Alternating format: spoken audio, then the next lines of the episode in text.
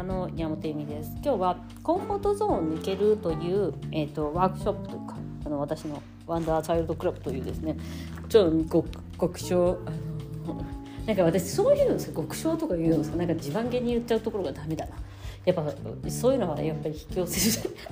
まあいいやとりあえずねあの皆さん素晴らしい方がいっぱい来てくれてるんですけどそれですごい小さなねその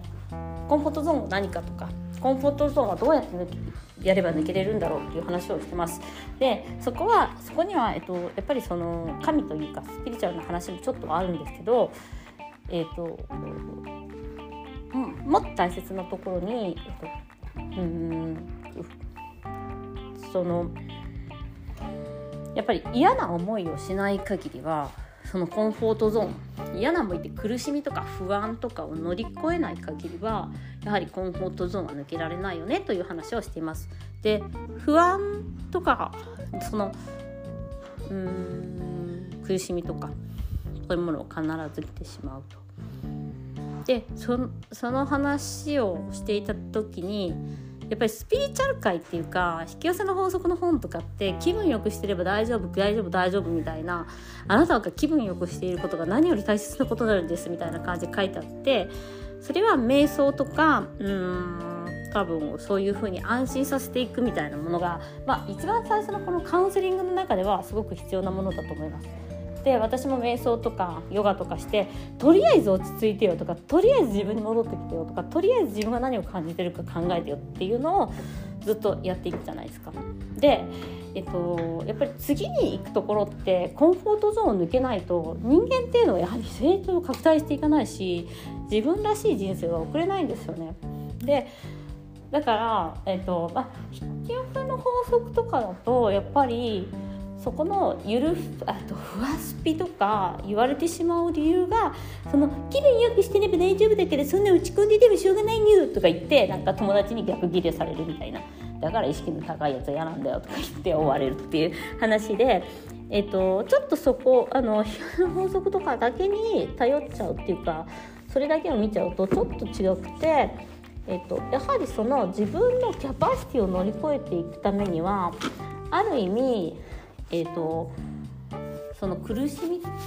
とか恐怖とかを乗り越えざる得なくてその苦しみとか恐怖の大きさとか強さとか辛さがあなたの魂の成長や心の素晴らしさ心の美しさ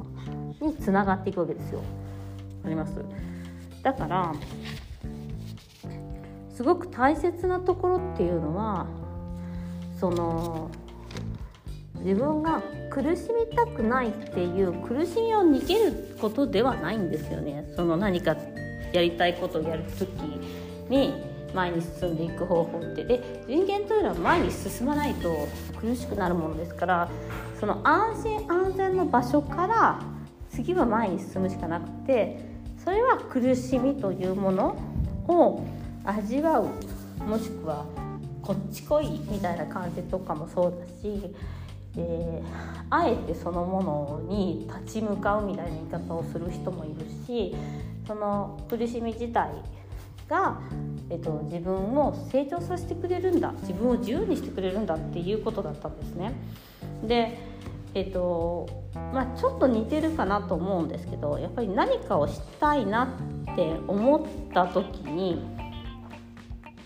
うん何かをしたいなって思った時にやっぱりその動けない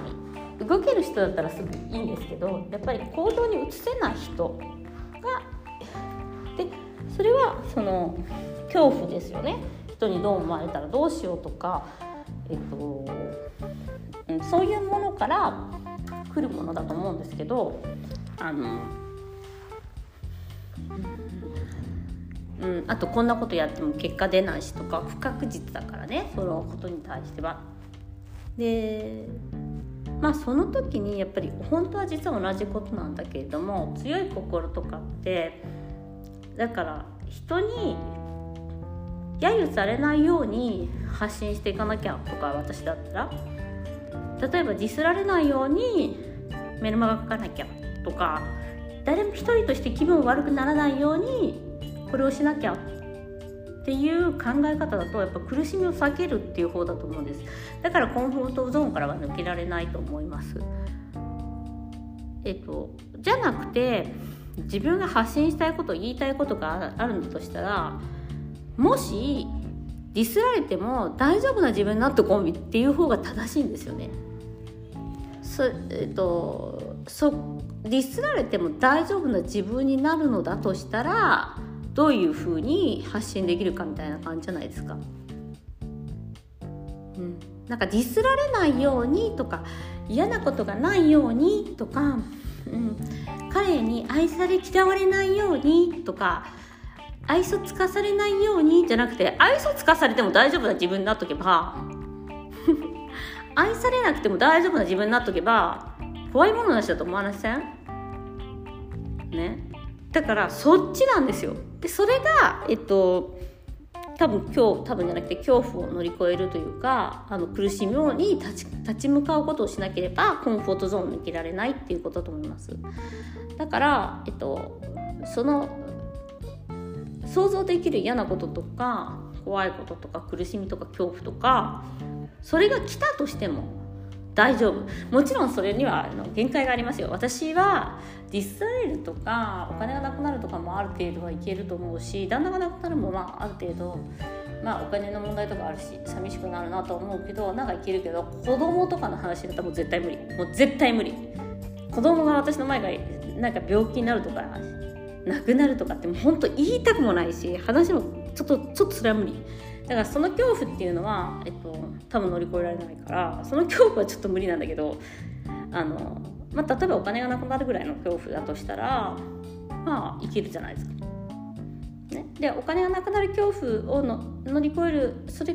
そのお金がないから何々ができないお金が減るから何々したくないっていうもしがあったとしたらやっぱりその恐怖を乗り越えるしかないんですよね。だからその嫌な気持ちとか苦しいとか怖いとかを乗り越えた先に大きなものがあるだからなくなっても大丈夫っていうなくならないようにしなきゃっていうとちょっと確証になっていくんですよだからその引き寄せの法則とかで気分よく気分よくって言うんだけど実際その気分の悪いっていうか怖いとかもその拡大成長する時には必ずあるっていうかその怖さは、えっと、一人で乗り越えなきゃいけないと思いますね。そのウォールフォラーっていうんだけどでもそれハッピーちゃんとかも言ってるんで実際引き寄せの法則とか本当に使ってる人にとってはそのやっぱり最終的にはその恐怖とかなくならないから嫌な気持ちとか苦しみとかはそれを、えっと、どうやって乗り越えるかみたいなでそれがいっぱいあればあるほど豊かな人生とかになっていくんですよ。うんで我慢してるんではないんですね。だから我慢してるっていうのはやっぱ言いたいことあるけど人にどう思われるか分かんないからポッドキャストではあのあ差し障りのないこと喋っとこうっていうのがやっぱその方が視聴者も増えるしっていうのがやっぱりあれじゃないですか。あの我慢の方だよね。コンフォートゾーンだよね。コンフォートゾーン抜けるって誰がどう思っても大丈夫な自分になっとこうっていうところがコンフォートゾーンでやはり苦しみその苦しみはあると。もちろん言ってくる時もあるしまあでも実際でも私も本気って本当何も思わないんであれですけど、まあ、やっぱりでもあの私結構思うのがなんかインスタライブとかしててこうライブだと人がどんどん減っていったりするんですよ。入って出て入って出てみたいな。あれは結構ビビるね。なんかいややっぱり面白くないんだみたいな。3秒ぐらいしか聞いてないからただ単になんか間違えて入っちゃったとかそういうのなんだけどなんか勝手に自分でジャッジするっていうかそこで。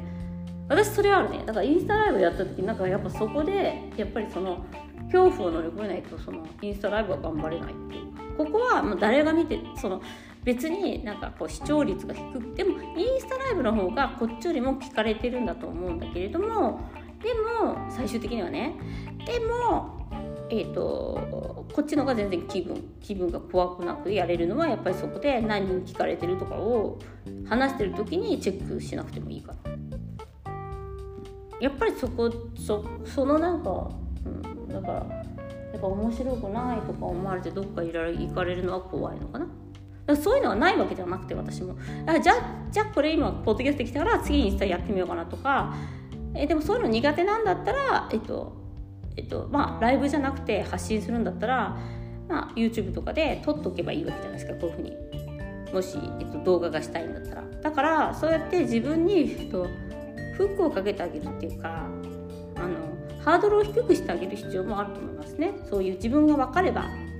こういうのが怖いんだなっていうのが分かればそのハードルを低くしてあげればコンフォートゾーンを抜けるハードルがどんどん低くなるからあこれ次これみたいな感じでできるじゃないですか。なのでそうやって自分を優しく扱ってあげることがうんもう多分ねそのハードルを上げることだしね。